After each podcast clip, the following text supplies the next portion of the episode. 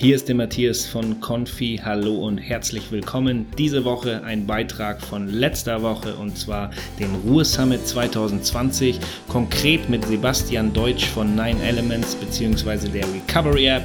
Alle Beiträge des Ruhe Summit jetzt auf confi.de.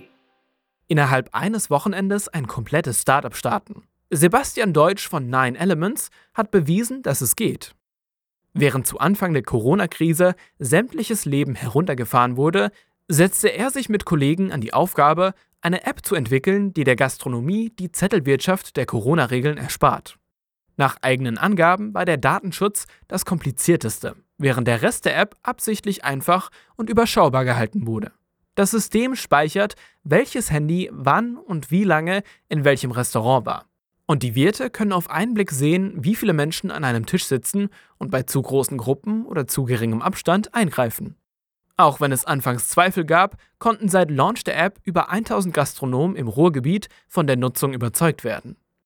Gedanken über die Monetarisierung seiner Idee machte sich Sebastian Deutsch erst spät, als die App bereits lief.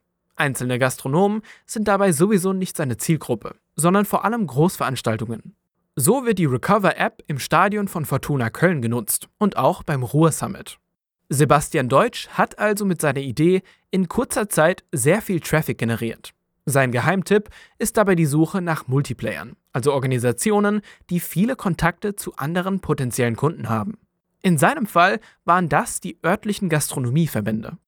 Auch die Arbeit mit Influencern und Media Coverage sollte nicht unterschätzt werden.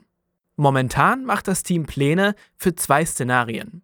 Entweder es gibt ein Heilmittel bzw. einen Impfstoff oder der Virus breitet sich wieder stärker aus.